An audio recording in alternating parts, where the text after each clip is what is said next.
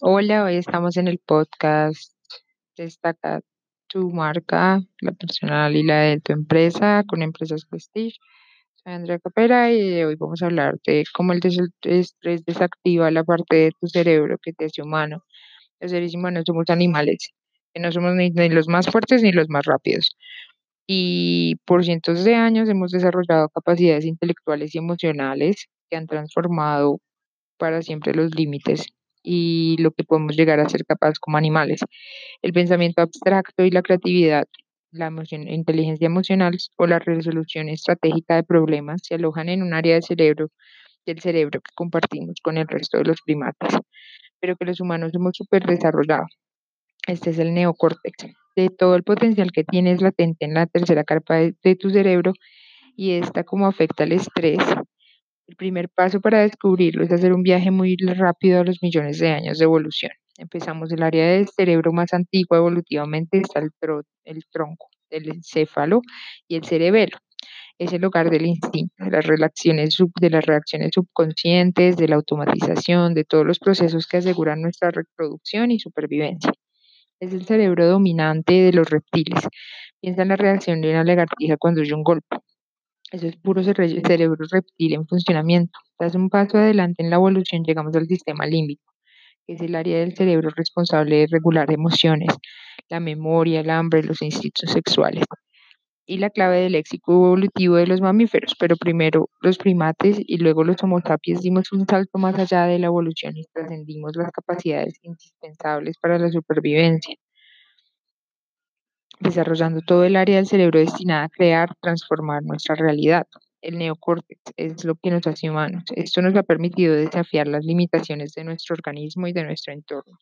Y pasan de las lanzas y las lanzaderas eh, de pinturas ru- rupestres eh, a la inteligencia artificial, de aisladas tribus de personas a una tribu global de cientos de millones. El neocórtex es el secreto de nuestras mejores decisiones profesionales esas que cambiaron el rumbo de nuestra carrera, en donde nacieron las ideas brillantes que te han hecho descatacar y el motor de tu capacidad de creer y crear proyectos mejores.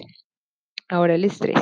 Ya sabemos que el estrés es una reacción innata del organismo ante un peligro mortal, real o percibido, y que se ha ido perfeccionando durante cientos de años para maximizar la- las probabilidades de supervivencia. Un ejemplo, un mundo actual, lo más común durante la mayor parte de nuestra historia como especie es encontrarse cara a cara con un depredador. En esta situación, la supervivencia pasa de correr o luchar o para cualquiera de las dos cosas, el neocórtex es totalmente innecesario. ¿Cuál es la estrategia del organismo? Retírate de los recursos invertidos en las partes del cuerpo necesarias para salvar la vida, las piernas para correr y los brazos para luchar. Esa paga parte del cerebro que te hace humano, te, te deja sin recursos a tus mejores capacidades y te reduce a puro instinto, emociones primarias y de pura supervivencia. Por eso vamos a la, a la tercera parte de esto y es el estrés estrangula tu inteligencia emocional. Eh, me llama la atención un experimento que hicieron sobre ratones y era coger a una rata, ponerla en baja bajo situaciones de estrés y luego la rata vendría a su casa y le pegaría a la rata más pequeña. Esto es solamente para decirte que hay ciertos receptores neuronales que se activan con el estrés y precisamente el de la agresividad es uno de los más importantes. Entonces la inteligencia emocional realmente se va al bote cuando esta parte está desactivada completamente por el estrés, la parte del cerebro que regula las relaciones humanas y nuestras capacidades mentales y emocionales más evolucionadas quedan atrapadas en modo de supervivencia y se limitan a actuar desde el instinto, las emociones más básicas como la rabia, el apego y la territorialidad. Ahora, una de las capacidades más asombrosas de nuestro cerebro es la neuroplasticidad.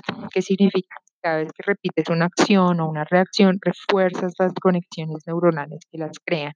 Y cuando esas conexiones se, se fortalecen lo suficiente, la acción o reacción se vuelve automática. El mejor ejemplo es conducir. Al principio eres incapaz ni siquiera de hablar, escuchar música mientras conduces. Toda tu atención está en hacer que el coche te lleve por donde quieres llegar y reaccionar a tiempo, de forma segura a todos los imprevistos. Pero en poco tiempo las conexiones neuronales responsables de acelerar, frenar y cambiar de marcha calcular la trayectoria y velocidad de los otros vehículos se automatizan y pasan a un segundo plano mental inconsciente. Durante las etapas del estrés nos reducimos al modo de supervivencia y accionamos y reaccionamos desde el instinto. Las emociones más básicas apagando el neocórtex y con él nuestra capacidad de pensamiento abstracto y estratégico, creatividad e inteligencia emocional. Cuando le alargamos el estrés en el tiempo, alargamos también estos patrones mentales y emocionales. Y si pasa suficiente tiempo, terminan por automatizarse. Así que aunque el periodo de estrés haya terminado, volvamos a tener acceso a todo nuestro potencial, nos quedamos atrapados en comportamientos limitantes que ya han pasado a formar parte de nuestra personalidad.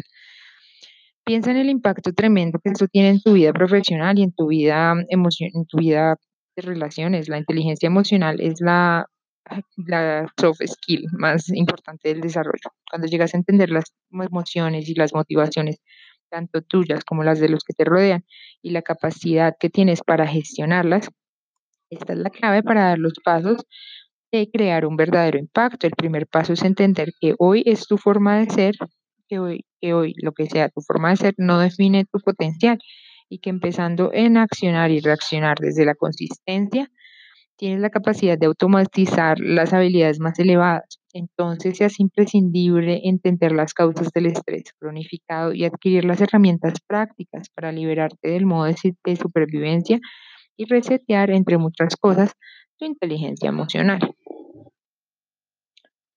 Y viene una cosa muy específica que es la de cómo superar esos, este, tema del estrés por larguísimos periodos de tiempo.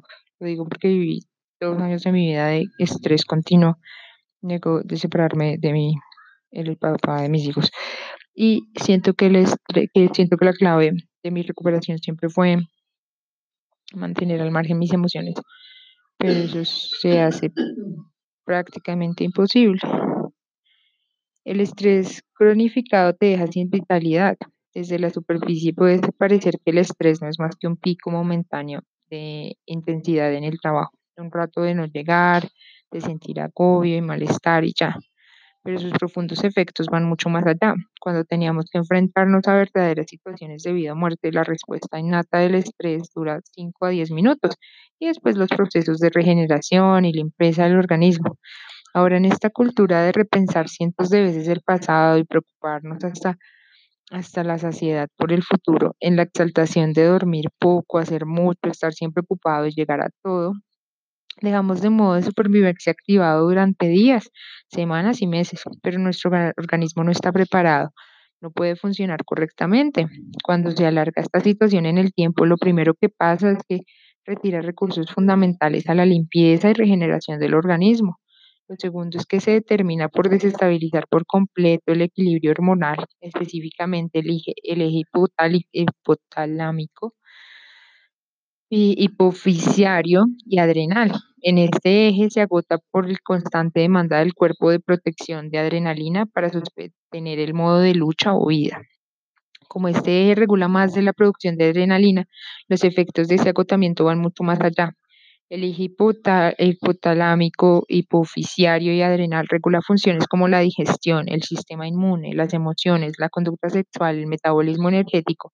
Y cuando el eje se agota por el estrés crónico, no solamente empieza a dar problemas con la producción de adrenalina, el impacto se traslada a todo lo demás, el cansancio crónico, las malas digestiones, la falta de líbido, las defensas bajas, esos kilos que no van mucho eh, que no se van por mucho que lo intentes y esa continua sensación de desazón pueden tener mucho que ver con el vivir atrapado en un modo de supervivencia continuo.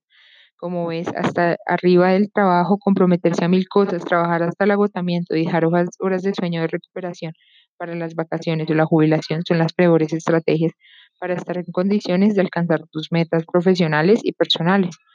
Por muy contraintuitivo que suene, el primer paso para mejorar tu productividad es trabajar mucho menos y descansar mucho más. Priorizarte y empezar a decidir desde tus necesidades y no tanto cumplir las expectativas de los demás. Ahora mismo, intentando vaciar un, cubo con un colador hasta que todo cierre los agujeros, no vas a poder ser verdaderamente efectivo en tu propósito. Gracias por acompañarnos en este podcast. Vamos a seguir con otros audios sobre el estrés, sobre herramientas para superarlo y para cómo tener eh, mejores eh, que reacciones de adaptación al estrés. Muchas gracias por estar con nosotros. Síganme en mis redes sociales. También estoy en, en mi página de internet www.empresaprestige.com. Eh, gracias por estar conmigo.